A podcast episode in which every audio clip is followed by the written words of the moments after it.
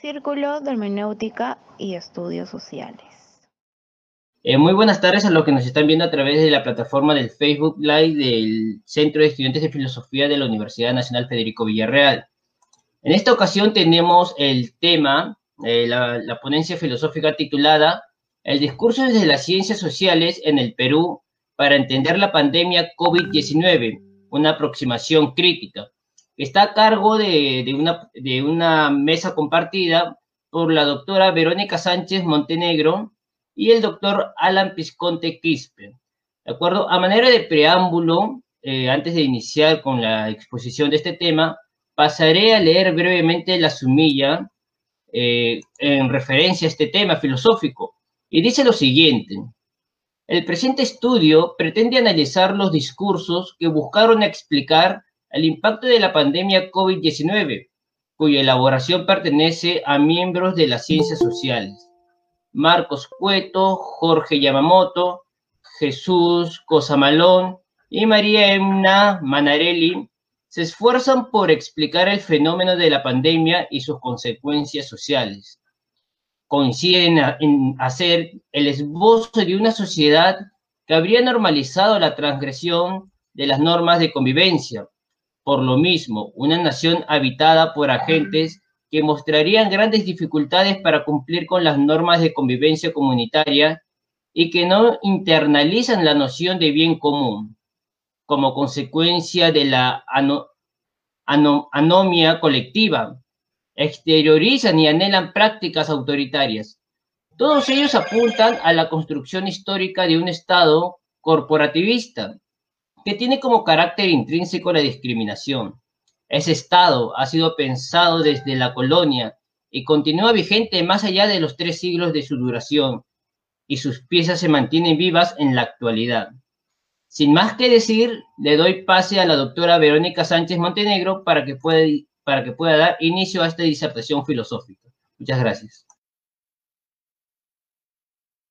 Eh, daba las gracias ¿no? a, este, la invitación que, y la oportunidad ¿no? de participar en este, en este evento. ¿no? Eh, y como bien ha presentado el compañero, eh, el, el, trabajo que pretendemos ¿no? ahora hacer es un análisis de diferentes científicos sociales, es decir, eh, pensadores que son eh, del área, por ejemplo, de historia, al menos nos hemos centrado en este caso en ellos, historiadores eh, y psicólogos, por ahí también sociólogos, y lo que estamos nosotros pretendiendo hacer es un análisis, ¿no? De las opiniones, de los discursos que estos han esbozado en diferentes medios de comunicación o espacios públicos, como son las redes sociales o periódicos de circulación, ¿no? De nuestro país. Entonces hemos estado muy, muy eh, pendientes, eh, interesados ¿no? en lo que ellos eh, han estado manifestando, cómo han pretendido, en todo caso, este, entender ¿no? este fenómeno de la pandemia y lo que ha ocasionado en nuestro país, ¿no? La, la crisis que ha ocasionado en, nuestro país, desde qué punto lo están tratando de ellos de, de, explicarlo, ¿no? Eh, y hemos notado ello, ¿no? Que sí se, hay una persistencia en eh, considerar que el peruano eh, le cuesta, pues de alguna forma, em, cumplir con las normas, ¿no? En este caso con las normas sanitarias. Entonces nos preguntamos por qué. Voy a empezar yo por Jesús Cosamalón y Marcos Cueto, ¿no? ambos historiadores.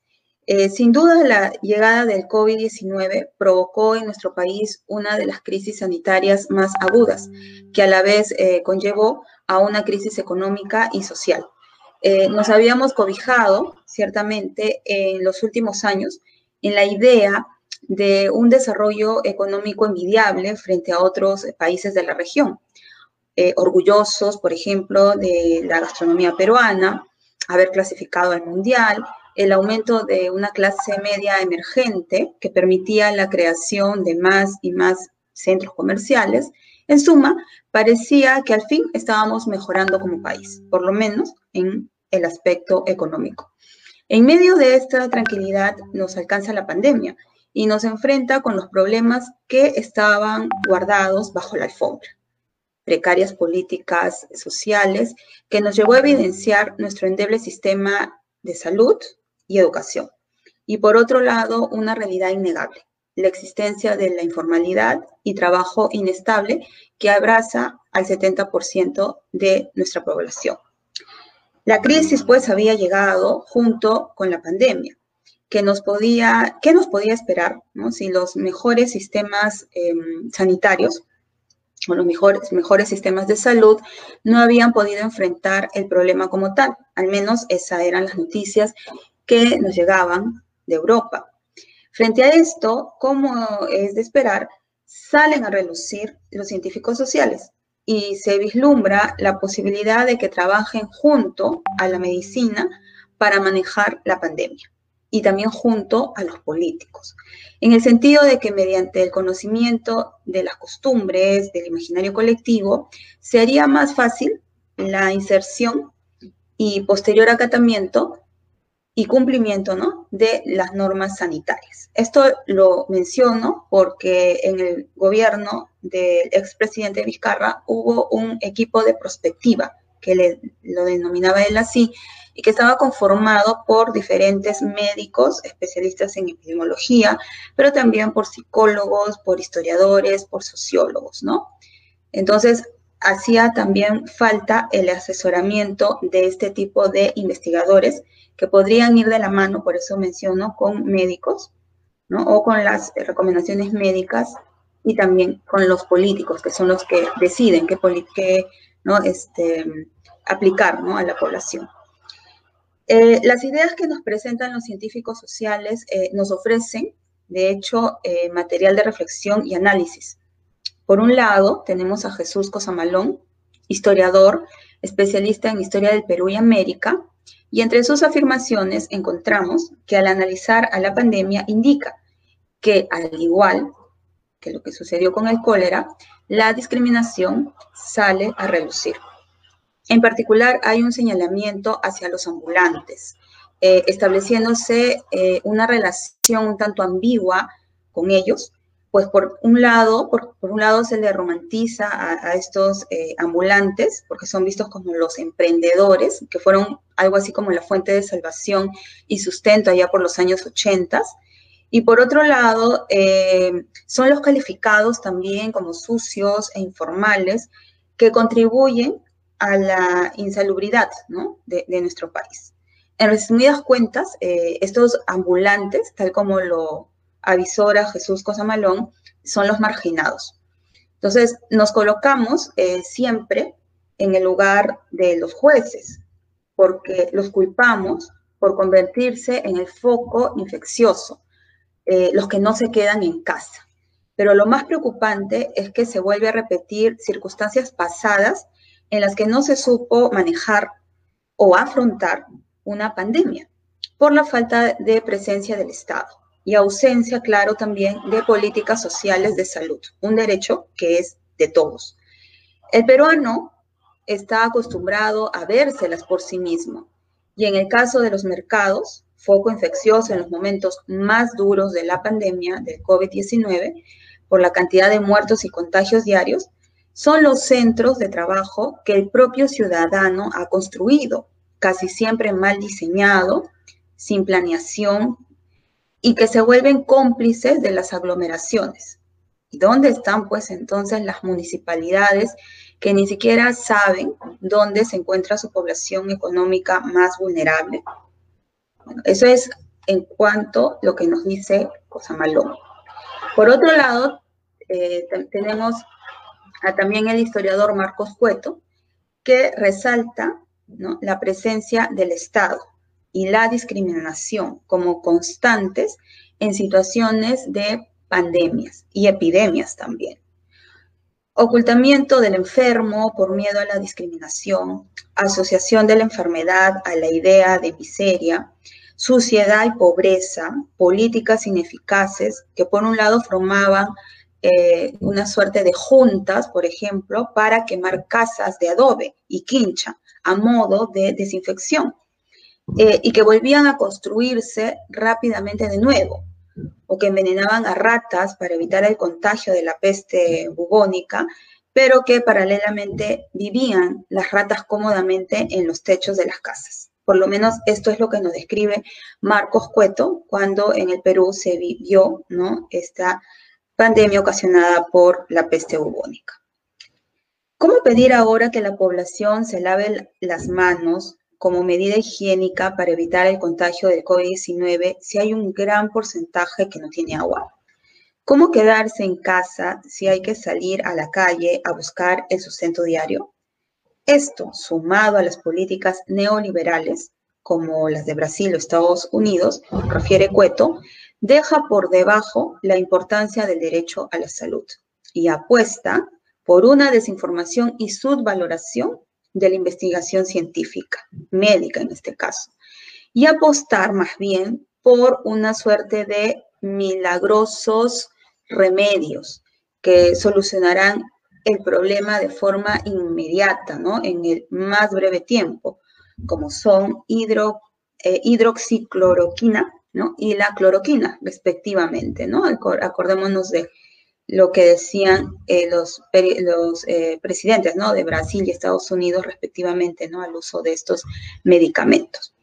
No es sorpresa entonces que en el Perú algunas autoridades también, como el alcalde de Moche, haya recomendado en algún momento beber dióxido de cloro, ¿no? Como que ya. O sea, ¿para qué perder el tiempo o esforzarnos en mejorar las políticas de salud del país, del Perú?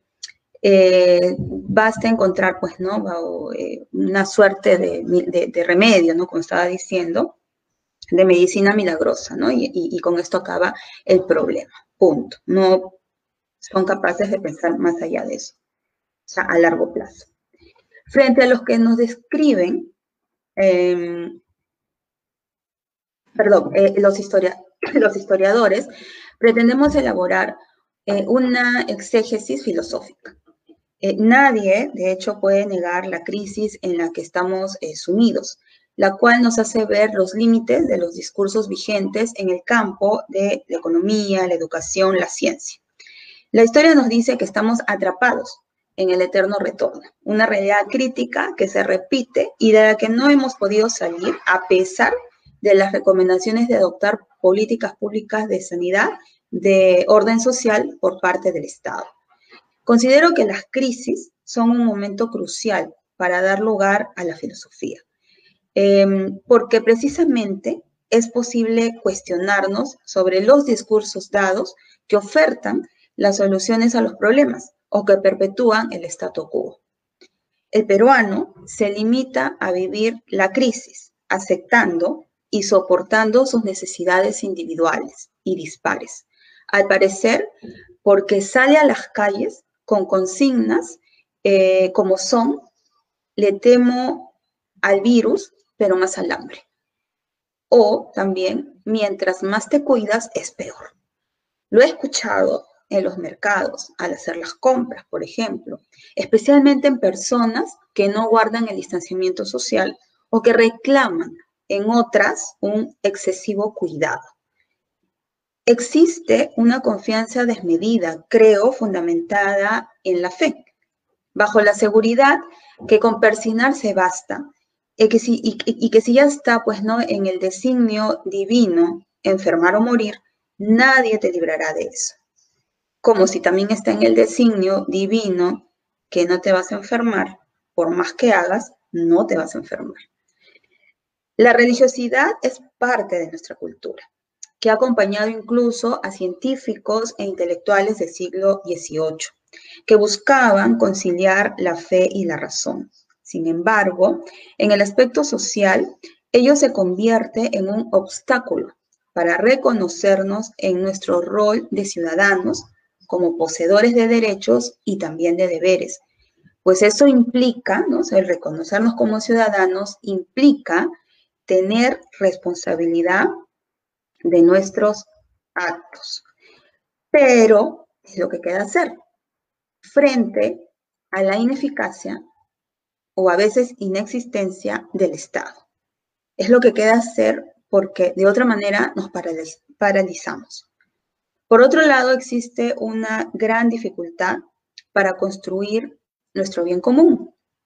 no percibimos claramente cuál es, porque la presencia del Estado ha sido débil y ausente para atender a las necesidades del país. El peruano se ha tenido que hacer cargo de sus propios problemas, recurriendo muchas veces a la providencia.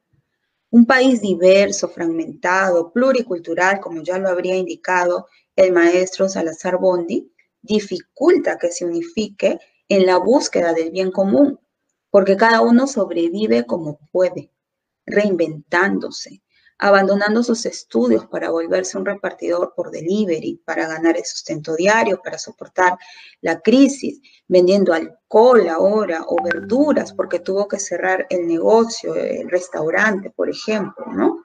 Al menos en la primera etapa de la pandemia. Nuestras necesidades, pues, son diversas. Nuestras preocupaciones también. Y frente a esta insuficiencia del Estado, resalta o me permito yo, ¿no? Eh, resaltar la causa, que es pues la corrupción, a la cual los políticos hasta el día de hoy incluso se refieren a ella, ¿no? Como el virus, el virus de la corrupción que nos ataca, el virus que finalmente es el que ataca al cuerpo. Una visión organicista como sociedad es la que persiste en nosotros. ¿Cómo conciliar entonces el pie con la mano, el pie con la cabeza? ¿Cómo librarnos de las jerarquías naturales que se desprenden de una sociedad pensada como cuerpo, bajo las cuales durante siglos se han aceptado, bajo, esta idea ¿no? de sociedad eh, como cuerpo se ha aceptado el abuso, la discriminación, la corrupción, incluso la microcorrupción como modo de vida, como estrategia de vida. Ante los últimos sucesos acontecidos en nuestro país, reconocemos que los sectores más dispares y diversos se pueden unificar frente a la necesidad de poner freno justamente a este abuso, a este autoritarismo, al fraude, y que tiene de fondo como sostén a la corrupción. Es posible entonces construir ciudadanía, dando cuenta de nuestra situación crítica y adquirir un rol activo en ello, en el que la mujer, por ejemplo, también ha manifestado no estar satisfecha con solo cumplir el papel de cuidar el cuerpo, de cuidar la familia, sino que también reclama la participación en el espacio público, tal como lo indica María Emma Manarelli. El cuerpo, al parecer, estaría madurando en ese sentido, ¿no? Porque pareciera que ya estamos siendo em, o estamos adquiriendo un rol más activo, más participativo en las políticas de nuestro país. Bien, eso sería todo por mi parte. Podemos escuchar ahora al profesor Pisconte. Bien, buenas tardes. Buenas tardes. Eh, agradezco profundamente la invitación que nos han eh, concedido, ¿no? Eh, y el espacio que nos conceden los estudiantes de la Casa de Estudios Federico Villarreal, donde en algún momento nosotros también tuvimos participación docente, tengo recuerdos gratos de eso. Ahora, mi labor docente en particular se, se centra ¿no? en la la Universidad Nacional Mayor de San Marcos, donde eh, tengo a cargo la coordinación de un grupo de investigación que se llama Universo y República, al, cual invito a participar a todos aquellos estudiantes interesados en, digamos, acrecentar su, su expertise y sus ganas de investigar. Universo y República es un grupo eh, que se interesa ¿no? por eh, reconstruir el rastro histórico de un discurso, de un lenguaje que eh, los investigadores contemporáneos llaman justamente republicanismo. El republicanismo tiene que ver con un, un clásico y tradicional lenguaje filosófico y político que centra su interés en, en varios conceptos básicos. Uno de ellos, y ya lo mencionó Verónica, es el concepto de bien común. Eh, este, este, es un, concepto central en el republicanismo, cuyos eh, elementos básicos ya había considerado Aristóteles. Luego, eh, otros conceptos centrales, ciudadanía, y lo característico de la ciudadanía es la virtud, ¿no? La arete, la virtud, o la vir en el caso de Cicerón, o la virtud también más adelante ya en el caso de Maquiavelo, todos ellos eh, exponentes muy conocidos de esta política y de esta reflexión política también que es el republicanismo. Hasta nuestros tiempos en el que el neorepublicanismo de Mauricio Viroli, ¿no? Eh, Petit, eh, Kentin Skinner, todos ellos están interesados en reavivar la discusión política en base a estos conceptos. ¿Eso qué, eh, qué, tiene de, mm, digamos, qué tiene de cercanía, ¿no? Con el análisis que estamos haciendo ahora. Pues en, muchos casos, ¿no? Eh, por ejemplo, eh, a mí me interesa acercarme en este momento a la lectura de la sociedad peruana que hace, por ejemplo, este, Jorge Yamamoto Suda, ¿no? Es un psicólogo que que creo que a diferencia de los demás que ha mencionado Verónica, ha tenido también una participación muy visible en los medios de comunicación, ¿no? Entrevistas, suele hacer charlas y conferencias eh, que son masivas, Eh, y, a qué se debe su, digamos, su convocatoria, ¿no? Este psicólogo también es antropólogo y tiene estudios en filosofía. O sea, eh, en su análisis del agente político peruano, eh, efectivamente se ve como eh, estas tres variables disciplinarias se han entrecruzado. él menciona lo siguiente, por ejemplo, hace unos meses, en agosto en particular, y hubo un suceso digno de mención, que fue, eh, digamos, la desgraciada situación de varios jóvenes que, habiendo ido a una fiesta, a una discoteca en Los Olivos, eh, fallecieron, ¿no? lo que llamó la atención de ese evento, entre otras cosas, es que se realizó durante el, horario restringido, ¿no? Esas, esas medidas para algunos draconianas que tomó el gobierno del ex, ahora, ahora ex presidente Martín Vizcarra.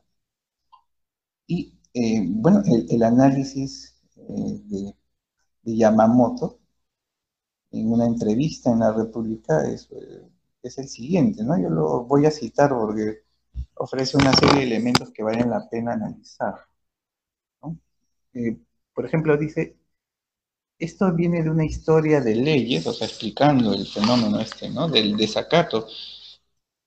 O sea, las muertes que hubo de jóvenes eh, en gran medida se deben a este, este, tipo de variables, según él, ¿no? Dice, esto se debe a una historia de leyes que no siempre son inteligentes. O sea, tenemos un sistema legal eh, eh, poco, poco pragmático, digamos, y un sistema, continúa él, un sistema de control donde la policía y el poder judicial se compran con módicas o no tan módicas suma de dinero, ¿no? Además, continúa él, el sistema educativo no prioriza los valores ni el comportamiento cívico y la formación general de la familia es lax. Aquí, por ejemplo, se aplaude que un niño haya choreado, ese es un término que él usa en la entrevista, ¿no? Eh, se aplaude que un niño haya choreado algo del supermercado, ¿no? O sea, se fomenta la transgresión desde la familia, es lo que está diciendo, ¿no? Eh, en la familia y los amigos se acaba el Perú, ¿no?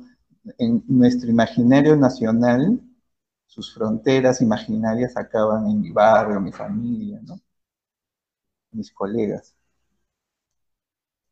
en la escuela, sigue, sigue, estoy citando y comentando a la vez, ¿no? Dice él, de la escuela salen monstruitos, también es un término que él usa, ¿no?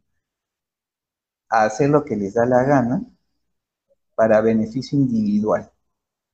Más temprano que tarde se trasgrede la norma. Fin de la cita. En, esa cita tan eh, escueta, ¿no? de unas cinco o seis líneas, hay una serie de conceptos que son interesantes y que tienen que ver con lo que Verónica ha eh, resaltado ¿no? al analizar a los otros individuos sociales. Digamos que la ventaja o desventaja depende de Yamamoto es este, la constante injerencia que hay de términos más coloquiales, más, este, el uso de, digamos, jerga callejera, limeña, ¿no? Para explicar su punto de vista. Pero dentro de todo, eh, en la cita, pues, se, se configuran una serie de, de, elementos de su análisis, que valdrían la pena a la vez poner en análisis, porque eso finalmente es lo que hace la filosofía, ¿no? O sea, eh, explicita y pone en cuestión eh, los conceptos básicos de las disciplinas, ¿no? Es por eso nuestro interés también. O sea, en cómo han construido sus eh, explicaciones del agente político peruano en este caso, ¿no? Muy bien, este agente político peruano, digamos, se configura a partir de lo siguiente, dice, ¿no? una red normativa, una red legal, eh, que existe básicamente de manera formal en el papel, es publicado, es divulgado, pero al que dicho agente no hace caso. Entonces, ¿qué pasa? E, estas normas no se cumplen por una serie de razones, entre ellas, dice Yamamoto, por, ser inviables, imprácticas, ¿no? Entonces, em, ¿A qué se atiene dicho agente? Bueno, el, agente vive en la práctica transgrediendo dichas normas. ¿no? O sea, si alguna utilidad tienen es para ser el marco de fondo de mi transgresión. Y además, eh, un, área básica de socialización, que es la familia, eh, fomenta dicha transgresión, o sea, es, sistemático. ¿no? Las familias eh, educarían, piensa Yamamoto, a, las familias peruanas en la transgresión. Es, un comportamiento eh, aprendido, habitual. Y eh, entonces, ¿qué pasa? Se supone, según el republicanismo, que uno construye su virtud en base a la ley.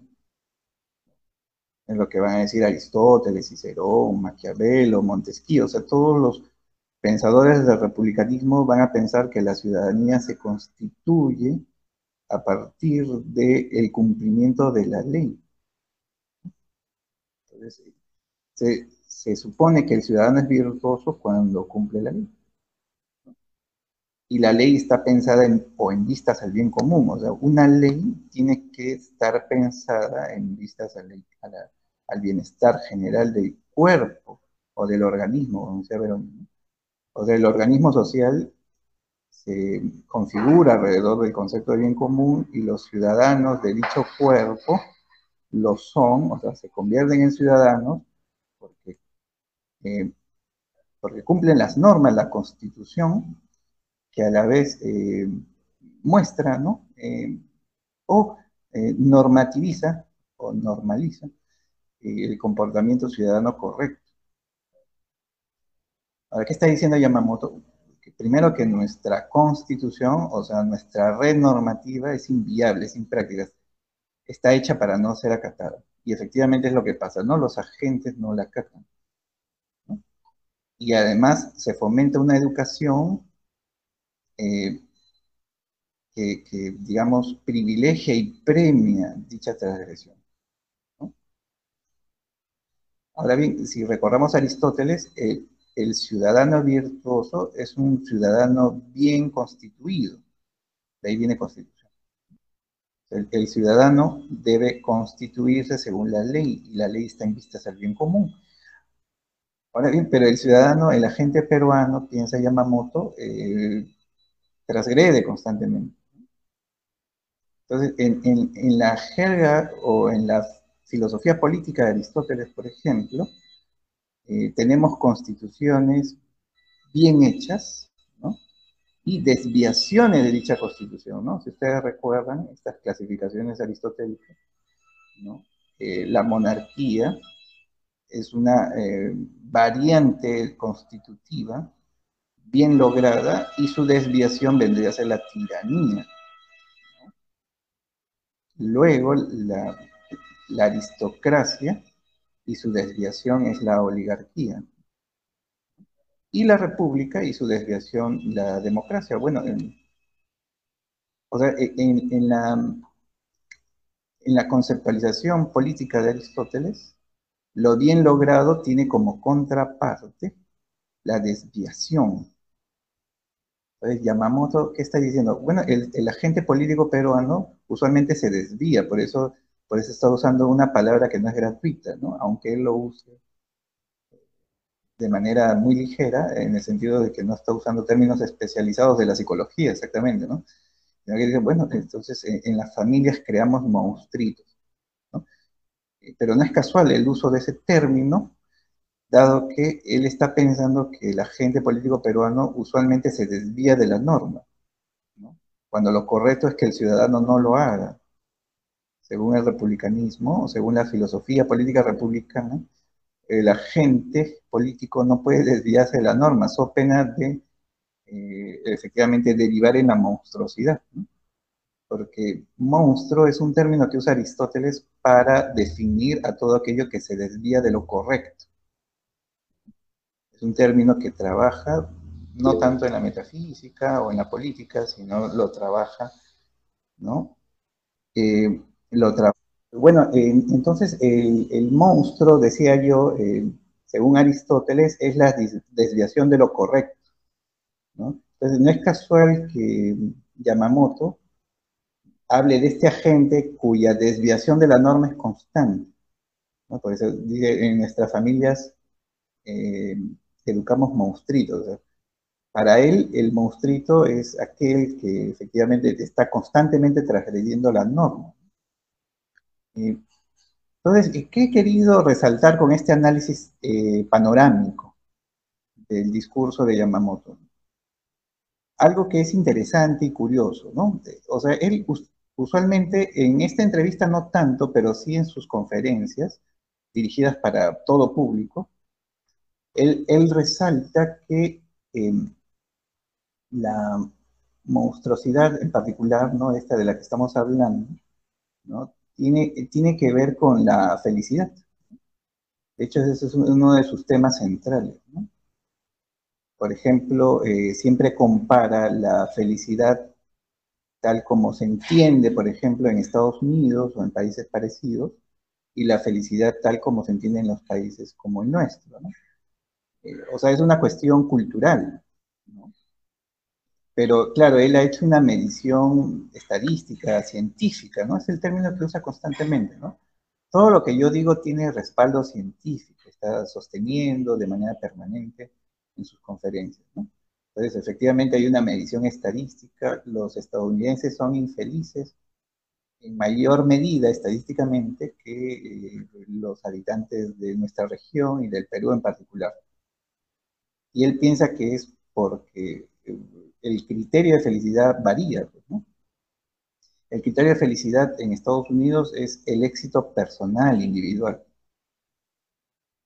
Entonces, eh, ustedes saben, estadísticamente es imposible que todos tengamos eh, el nivel de éxito que tiene, por ejemplo, no sé, Bill Gates, por poner un caso.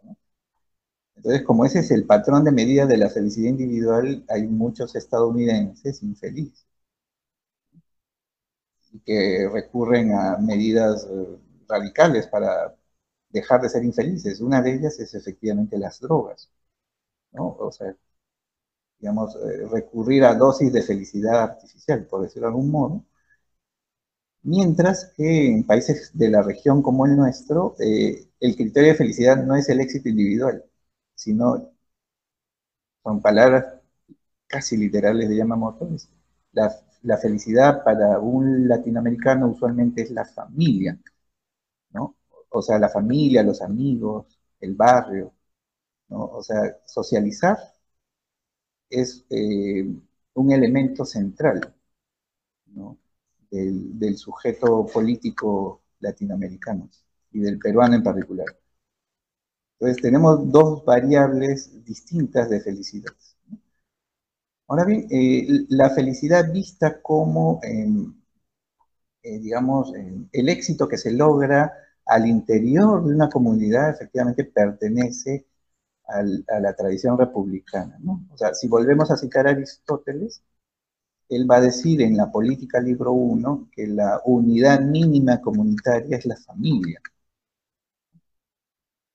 O sea, él nunca habla de individuos, como en la tradición liberal burguesa, donde, bueno, eh, donde existen efectivamente individuos, ¿no? Adán Atoche, Verónica Sánchez, individuos. Pero en cambio, en la comprensión de la política de Aristóteles, no hay individuos, lo que hay siempre es comunidades, y la unidad comunitaria mínima es la familia. Y en una comunidad uno no es eh, entendido como un individuo, sino como miembro. Como miembro tengo una función, ¿no? Si soy el padre de familia, la madre de familia, o el hijo, o el esclavo, eh, pensando en Aristóteles, ¿no? Eh, entonces tenemos un rol que cumplir dentro de un cuerpo o de una comunidad.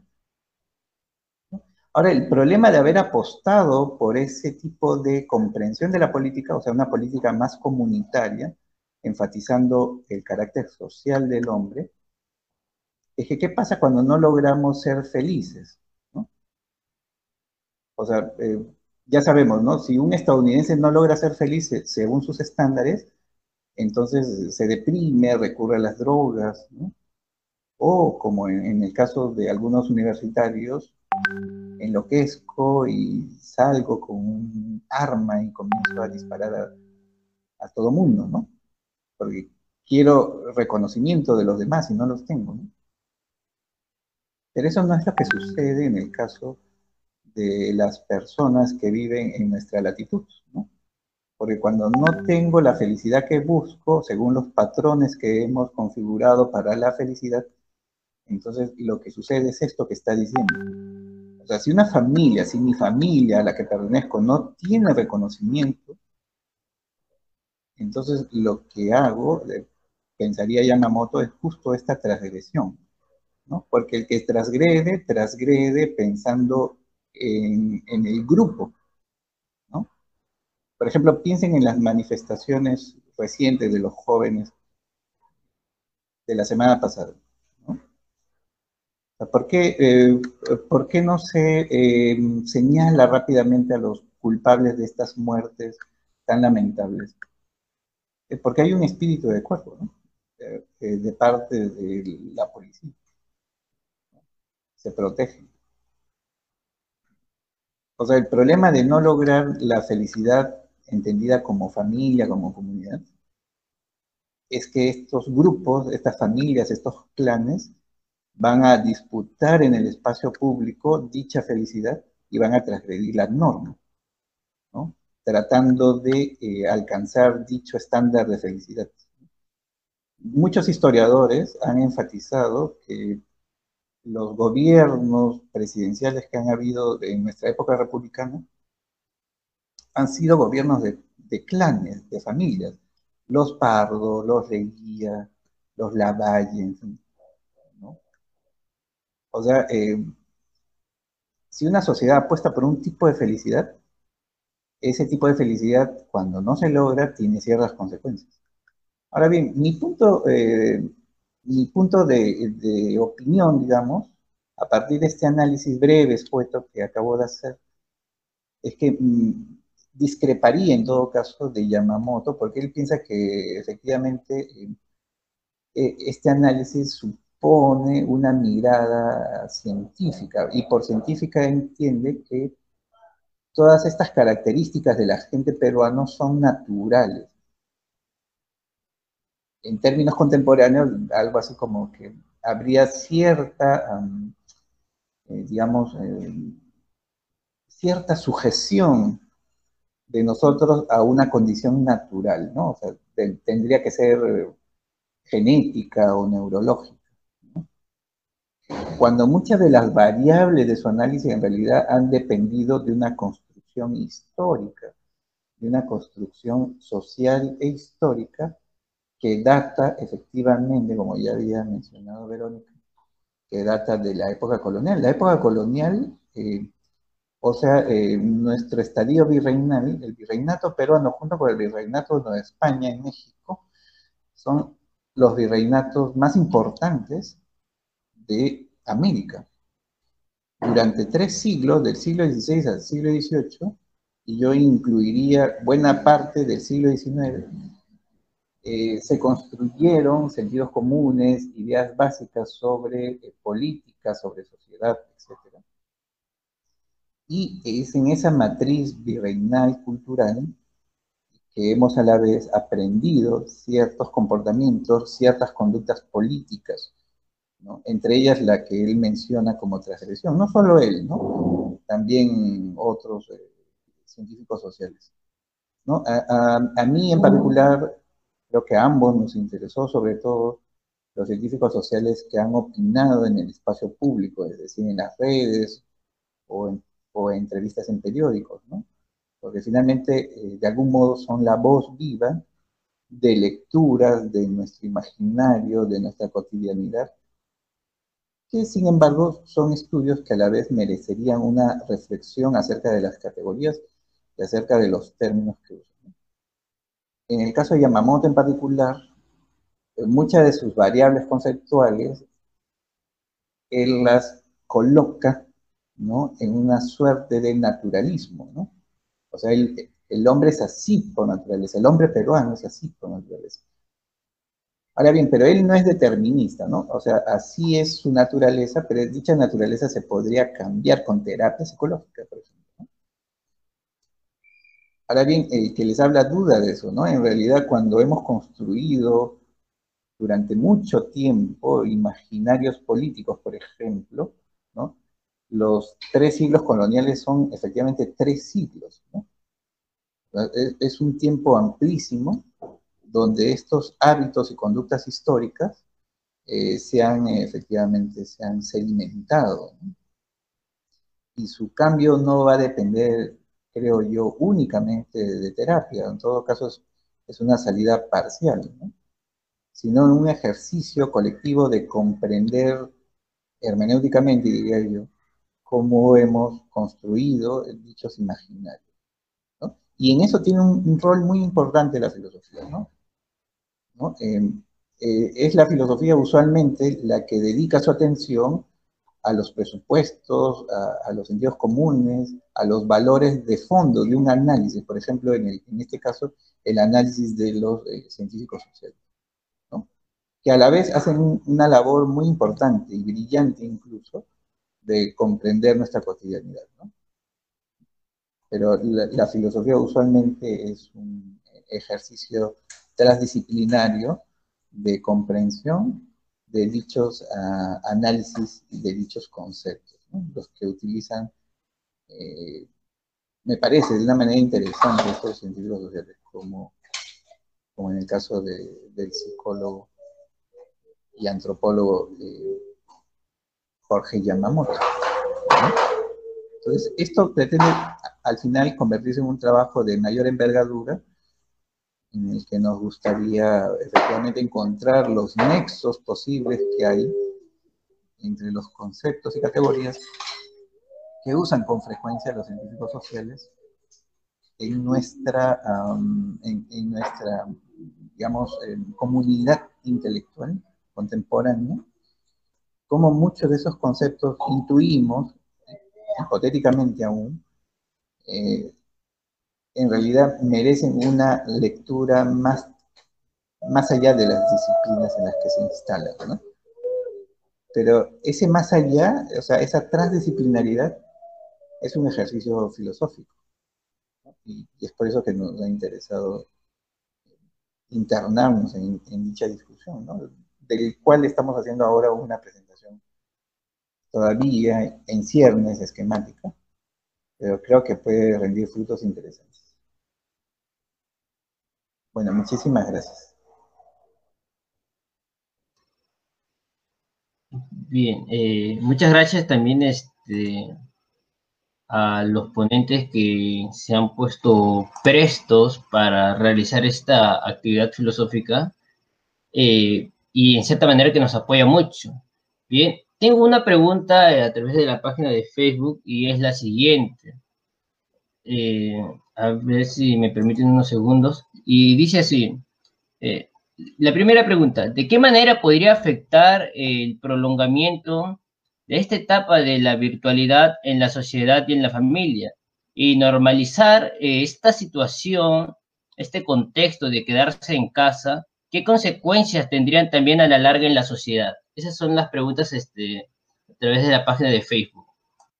En principio, la, la pregunta ¿no? que, que, plantean perdón, ¿no? mediante las, las redes con respecto a esta virtualidad, ¿no? Hay aspectos positivos y negativos, ¿no? Eh, por ejemplo, entre los aspectos negativos, por decirlo así, es que la virtualidad eh, un poco como que invade nuestro espacio o podría invadir nuestro espacio eh, privado, ¿no? Porque estaríamos como que siempre a disposición, ¿no? De, de, de, todos, ¿no es cierto? Por ejemplo, en el área de, educación, ¿no? Llamadas a reuniones a cualquier hora, incluso domingo o un horario fuera de trabajo. Y los que hacen, ¿no? Este teletrabajo también sienten un poco esa invasión, quizá, ¿no? Creo que eh, hace poco, ¿no? El gobierno ha sacado mediante, ¿no? El Ministerio de Trabajo unas ya normas, ¿no? Eh, que se deben de aplicar específicamente a esto del teletrabajo con respecto a cumplir un horario adecuado, ¿no? Pero este, igualmente, ¿no? Creo que se corre ese riesgo de la, de la invasión en el espacio privado, mismo ahora, ¿no? Que estamos haciendo esta, en, e, este tipo, ¿no? De, de conexión eh, al interior de la casa, ven un espacio en nuestras casas, ruidos domésticos, ¿no? Eh, y todo este, y todo ello, ¿no? Eh, también podría de alguna forma poner barreras o obstaculizar, ¿no? que se pueda desarrollar capacidades eh, comunicativas, ¿no? Especialmente en, los niños, ¿no? Este, los niños que están en, plena formación inicial, ¿no? Entendamos los de tres años en adelante, eh, que tengan clases o, o, sesiones, ¿no? Eh, de aprendizaje mediante esta tecnología, ¿no?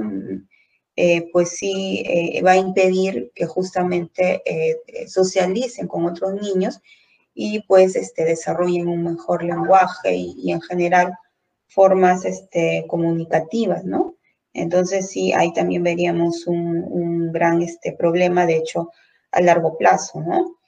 y bueno, también este, esto de la virtualidad en el plano, por lo menos de la educación, también pues aparece la posibilidad de que agudiza nuestras brechas sociales, ¿no? Efectivamente hay muchos jóvenes de que no em, han podido acceder a la educación ahora, que han tenido que ver sus planes truncados y su futuro inmediato también, porque quizá no tienen una, laptop, no tienen eh, una computadora eh, o no tienen pues este em, para pagar un internet. Entonces ahí vemos, ¿no? Que hay un alto porcentaje de jóvenes que también, pues, ¿no? Están viendo restricciones o esos impedimentos para continuar sus estudios o para empezar sus estudios también, ¿no? En, el examen de San Marcos de admisión se ha visto todavía más esa problemática, ¿no?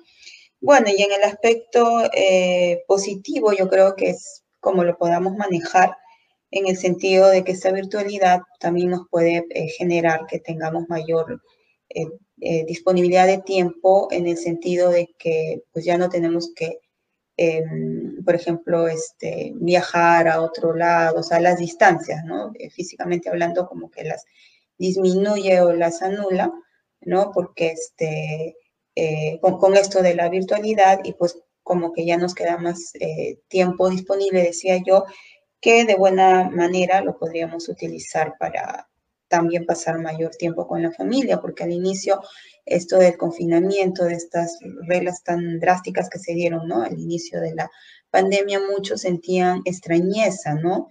de estar en casa, de tener tiempo libre, no sabían qué hacer con tanto tiempo libre algunos, eh, y de sentirse como que extraño en, dentro de su propia familia porque se evidenciaba que en realidad muchos no convivían como familia, estoy hablando entre sí, ¿no? Y apenas estaban conociendo, ¿no? Con, con todo ello. Entonces ya es eh, como, este, de hecho, cómo lo vamos a ir mm, particularmente manejando, ¿no?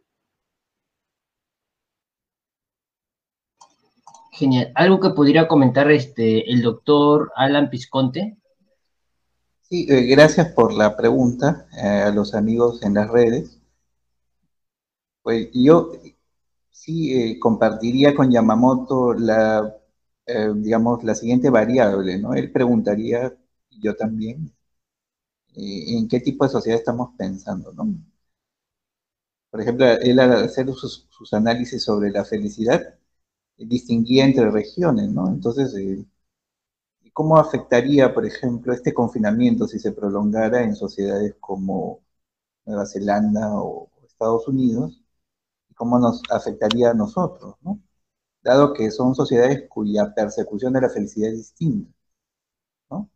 Y hemos visto casos de eso. Entre nosotros, eh, lo que más se, se ve afectado es efectivamente las relaciones de parentesco y amicales, que son ejes centrales de lo que consideramos felicidad. Digamos, la prolongación de, dichas medidas, si fuera el caso, ¿no? si por alguna razón aparece una cepa mucho más eh, agresiva que obligue a, prolongar el confinamiento, fuera de los problemas económicos que traería, eh, que se verían globalmente, digamos, O sea, los problemas económicos serían globales, ¿no? Pero ya a, nivel de la configuración societal, ¿no? Eh, en sociedades como la nuestra, más bien la prolongación del confinamiento, creo que aceleraría algo eh, que entre nosotros no se ha dado con mucha, digamos, con mucha énfasis, ¿no? Que es la individualización. O sea, sociedades como Estados Unidos o Nueva Zelanda presuponen una construcción de identidad basada en el sujeto, en el individuo. En, sociedades como la nuestra, más bien hemos construido nuestra identidad en base a nuestra pertenencia a grupos. Yo pertenezco a tal o a cual comunidad. Entonces, el confinamiento inevitablemente es individual. Entonces, eso aceleraría un notable proceso de individualismo, ¿no? En el sentido más bien cercano a Estados Unidos, a Europa, ¿no? Donde eh, más bien el encierro a ellos mm, no les afectaría tanto, ¿no? Por ejemplo, las transgresiones a las cuarentenas, ¿dónde han sido más frecuentes? ¿no? Por lo menos al inicio, ¿no? En la primera ola, fueron eh, en España, en Italia, ¿no? Que, que son latinas, sociedades latinas, ¿no?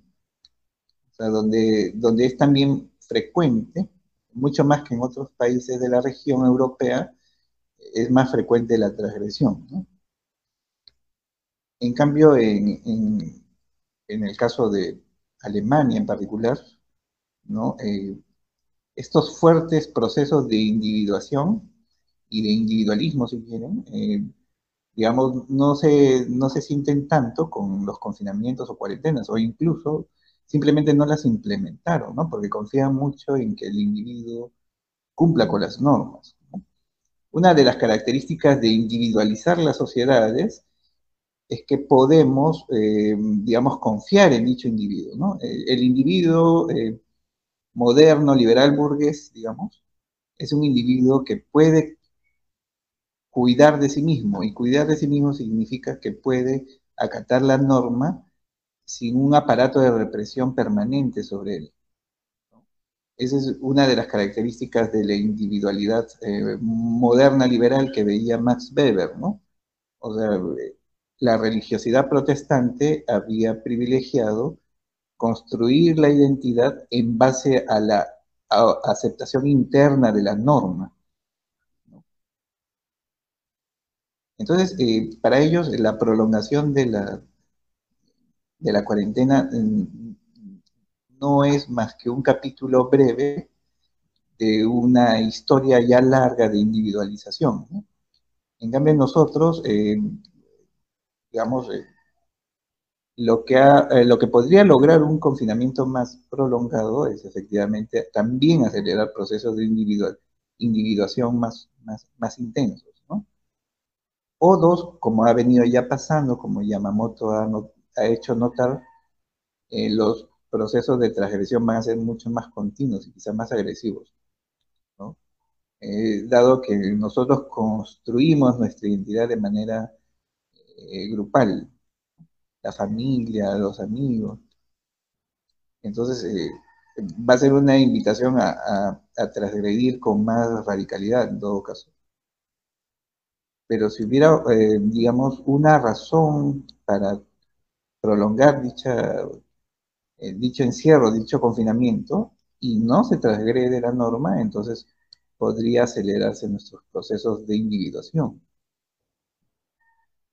Ah, si yo tuviera que apostar, diría que más bien eh, lo que se va, digamos, a producir de prolongarse dicho, dicho confinamiento es procesos de desacato mucho más abiertos, ¿no? Como ya está pasando, efectivamente, ¿no?